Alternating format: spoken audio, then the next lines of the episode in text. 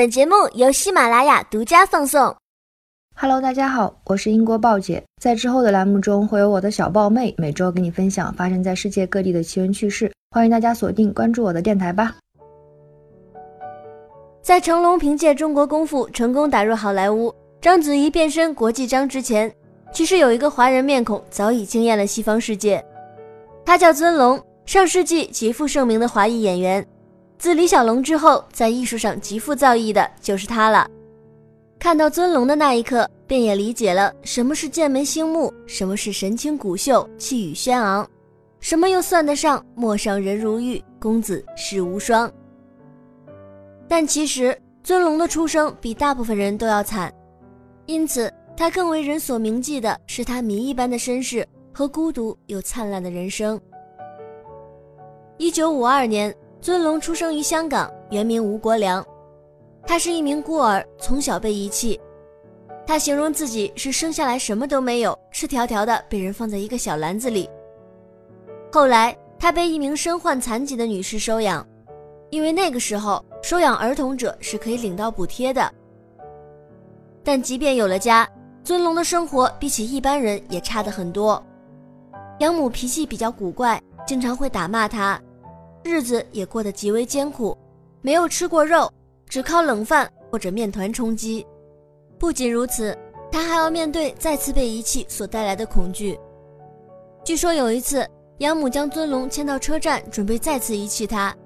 两人对视良久后，最终尊龙还是被牵回了家。儿时的经历对尊龙的性格也产生了很大的影响，他极为敏感，缺乏安全感。他曾经说。我不是特别会做人，我没有家，没有父母，没有名字，没有读书，没有童年，人与人之间的关系我不大懂。也正因为一无所有，他才更能吃苦。十岁左右时，他被送到了香港的春秋社学习京剧，在那之后，他的吃住都在剧院里，在那里的经历对他后来的作品也起到了很大的帮助，但那里的生活同样艰难。每天六点半起床，除了上厕所就是在练习，活动区域被严格的限制，一次倒立就得坚持半个小时，地板常常会被汗水打湿，就这样练到晚上十点再去睡觉。除此之外，没有别的活动，没有时间去读书、娱乐或者闲聊。除了练习很苦，在一群孩子中，尊龙依然是被欺负的对象，常常被骂作野孩子。有一次被打到血流不止，他又没有钱请医生，就只能让裁缝来给自己缝了八针。尊龙曾经说过，如果他有孩子，他绝不会送他去那里。后来他到了美国洛杉矶，继续学习演技和舞蹈等。为了攒学费和生活费，他洗过盘子，当过厨师、店员，吃过不少苦。但就是在承担重压、勤工俭学的同时，他学会了英语。并且考入了美国戏剧艺术学院。一九七六年，尊龙在《金刚传奇重生》中饰演一名中国厨师。那个时候，尊龙并没有收获太大的关注。而这个时期，尊龙主要在舞台剧领域活跃。人们惊讶地发现，尊龙不光表演精湛，在舞蹈编排、作曲、剧本撰写等方面都展现了极高的才华。他也连续两年获得奥比奖最佳男主角。在百老汇表演的同时，尊龙也继续着他的荧幕表演生涯。一九八六年，尊龙出演《龙年》，在其中饰演一名唐人街黑帮头目。尊龙将霸道黑帮老大诠释得丰满迷人，一时间风头与主角不相上下。他也由此片获得了金球奖最佳男配角提名。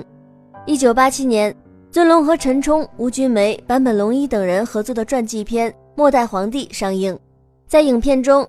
尊龙将溥仪从青年一直演到晚年，将他由满腔抱负到沦为傀儡的历程展现的压抑又冲击，人物的心态变化被他拿捏的极为细腻，表现的极富张力，收获诸多好评。这部电影算得上是尊龙演艺生涯的巅峰，该片获得第六十届奥斯卡的九个奖项，他则被提名为金球奖最佳剧情电影男主角奖。还和陈冲一起应邀担任了奥斯卡最佳纪录短片的颁奖人。一九九三年，尊龙的另一代表作同性恋题材爱情电影《蝴蝶君》上映。影片改编自一个真实的故事，讲述的是法国驻北京外交部的会计高尼人观看歌剧《蝴蝶夫人》时，逐渐喜欢上尊龙饰演的中国京剧演员宋丽玲，两人逐渐亲密。高尼人不知道的是，宋丽玲其实是个男子。更出乎他意料的是，最终他因泄露情报被捕，指证他的正是宋丽玲。原来，宋丽玲其实是一个中国间谍，接近他的目的就是获取情报。尊龙将这个雌雄莫辨的角色刻画得入木三分，不光扮相惊艳，那股子风姿和柔情都让人沉沦。在出演这个电影后，尊龙也曾经接受过关于同性恋、性别等方面的采访提问，对此他的回答是：“我从来没有把男人、女人分开来看，在我看来，他们总是非常平等的，而且我坚信这是人类的将来。”他像是被遗落凡尘的仙子。受过的苦完全没有抹去他内心的善，而且眼界十分宽广。即便始于微小，这一路走来，他的履历十分华丽。唯一一位两次获得美国金球奖提名的华裔演员，第一位奥斯卡颁奖华裔男星，第一位被美国人物杂志评为五十个最美人物的华裔男影星，劳力士腕表有史以来的第一位华裔代言人。但收获这些荣誉的他，也有着自己的落寞。他说：“回到酒店就是一个人，没有人等他，没有电话可以打，就算拿了奖，也只能自己坐在那里，无处炫耀。”他曾说：“我没有父母，我学会了做自己的朋友，做自己的父亲和母亲。”或许如他自己所说，他真的不太会与人相处，但即便孤傲执拗，他依然有着纯粹温柔的心。在他看来，他最大的成就不是事业。而是面对养母时，因为心疼她而掉下的眼泪。他说：“我觉得自己最大的成就还不是我的事业，是我可以为那位收养我的女士流泪。”有一年，我回香港去找到她了，见面的时候我还是没哭，我放不下那口怨气。我看见他的牙没了，做人不可以吃东西，那多没意思。